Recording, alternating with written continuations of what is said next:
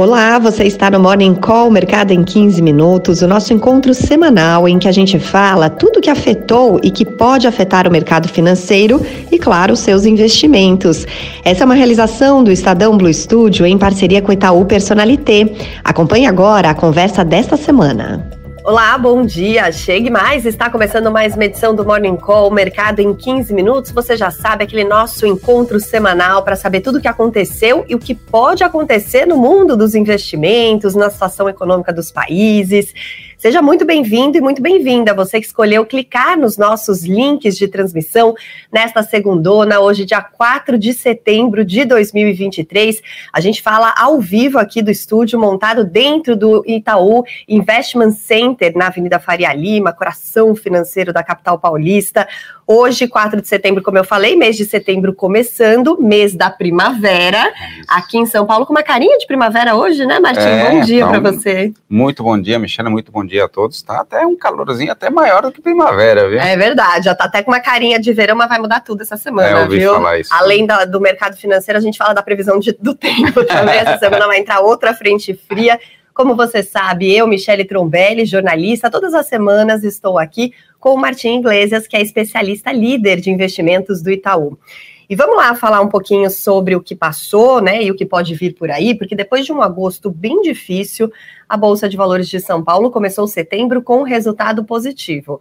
No primeiro e único pregão do mês, o Ibovespa teve forte alta de quase 2%, fechou a sexta aos 117.892 pontos. Com isso, o balanço da semana foi positivo em 1,77%.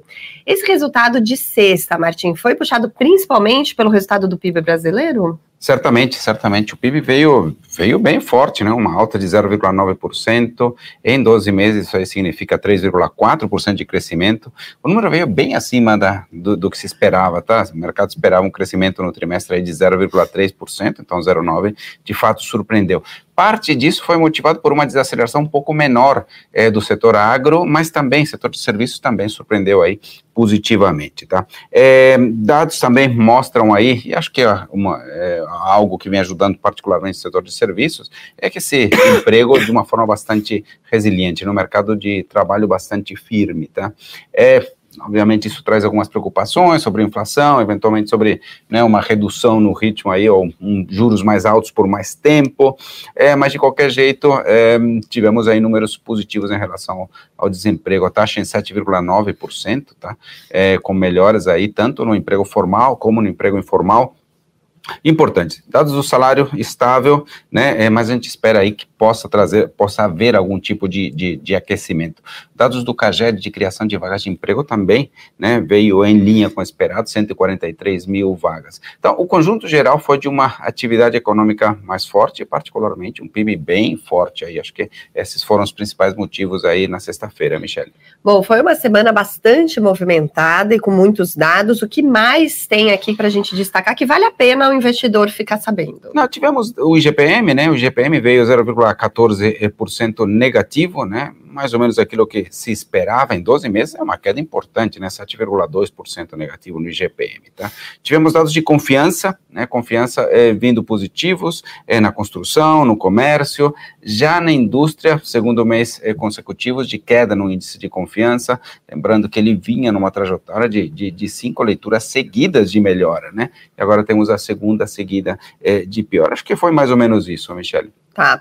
Bom, outro fator de destaque na economia foi o envio do Congresso do governo ao Congresso do projeto de lei orçamentária para o ano que vem e, como esperado, incluindo uma meta de déficit primário zero já para 2024, para o ano que vem. Qual o impacto que isso teve no mercado, Martim? Pois é, é, bom, por um lado já se esperava, né, que viesse esse orçamento, esse déficit zero, tinha se comentado, tinha se falado bastante, a questão é que precisa de algumas arrecadações extras que não estão ali, né, é, então, na verdade, tem um conjunto aí de medidas que vão tramitar pelo Congresso, tem o fim do juro sobre capital próprio, tributação sobre fundos offshore, tributação sobre fundos exclusivos, que tem que cobrir aí 168 bilhões ali para zerar isso. Do jeito que a gente Tá, agora a gente espera né, um déficit de 0,8% é, do PIB, né? Não sabemos se tudo que está aí vai passar, pode ter judicialização, né, é, pode ter mudança também, né, da forma de, de, de, se comportar dos contribuintes, que pode não trazer todo, todo esse volume, tá?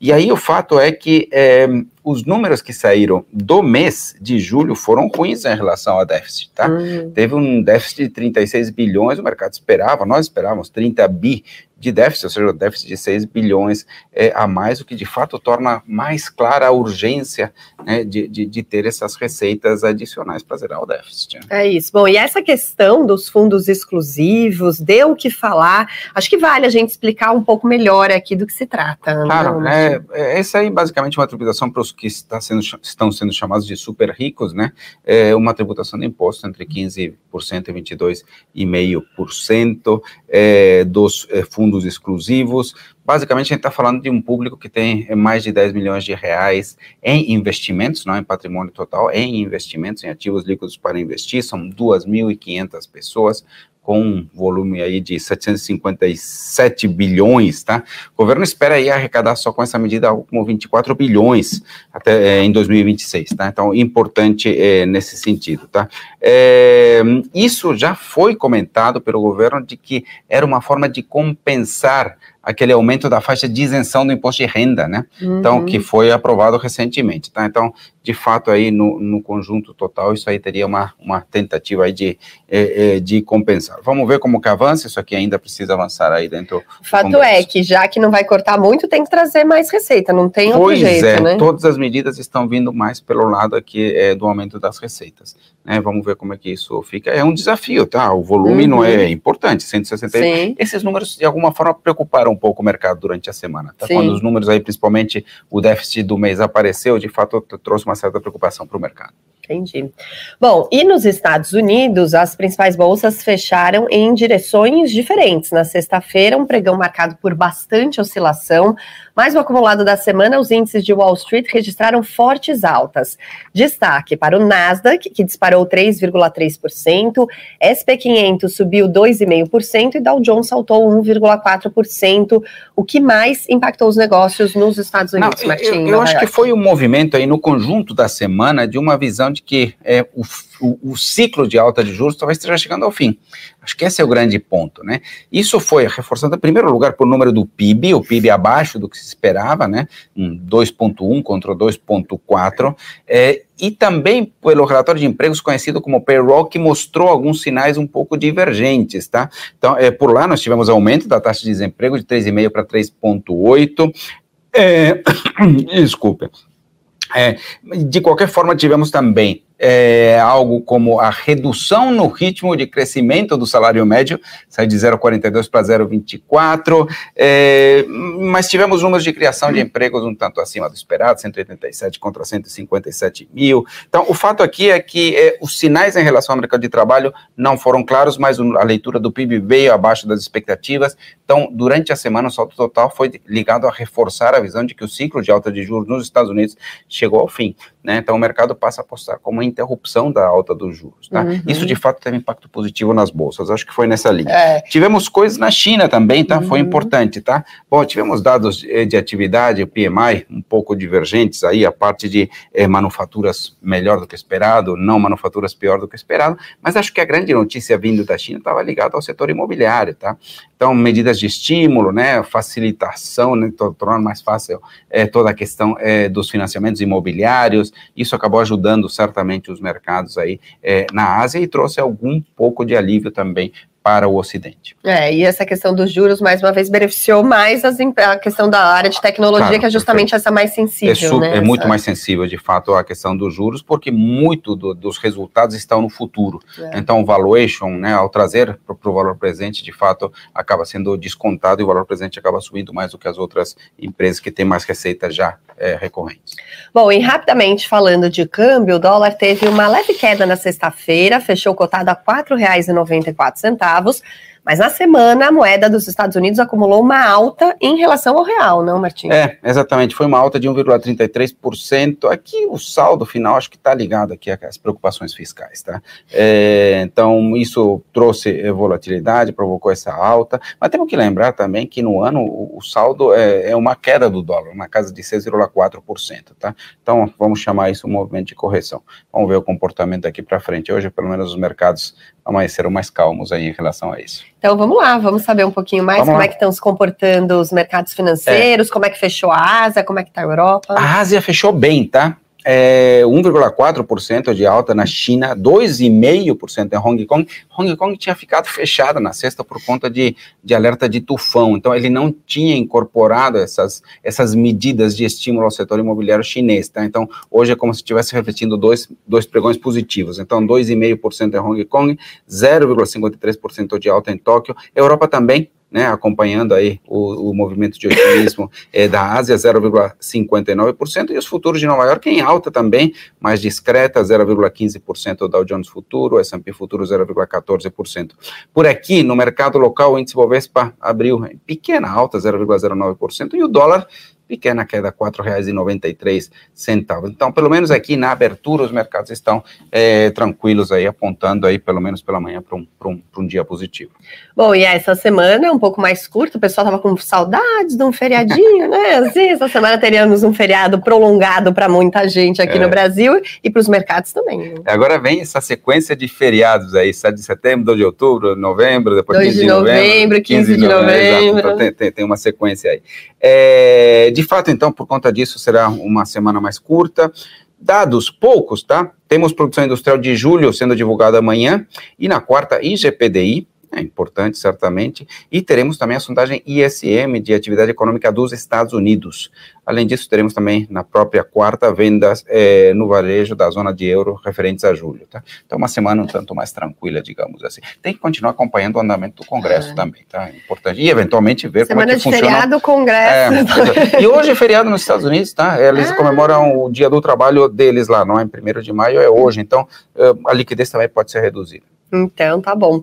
Bom, para fechar hoje, a gente vai fazer um balanço do mês de agosto, que acabou na quinta passada e foi bem amargo, né, para a Bolsa Brasileira, mas não só para a Bolsa Brasileira, não. Como é que se comportaram os é. principais índices? Esse Martim? agosto foi mês do desgosto mesmo, né, é. né? Digamos já, assim. Normalmente é um pouco, né? Acho que é maio e agosto, né? A gente já falou sobre o mês é, de maio também, né? Sobre essa sim, tradição. Sim, sim. Tem uma assim. tradição aí, mas é, de fato aí, é, sim, uma queda importante, 5,09% aí do índice Bovespa, tá? Foi o pior é, desde 2015, tá?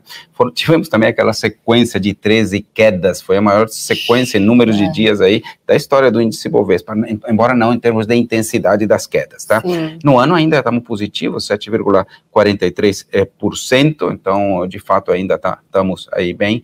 Em relação às melhores aplicações, digamos assim, certamente o, o, o dólar acabou sendo a melhor, com uma, uma valorização aí de 3,18%. Bitcoin foi a pior, né, 8,8% de queda. Ouro, né, uma pequena proteção, 0,6%, tá? Wall Street foi ruim também, tá?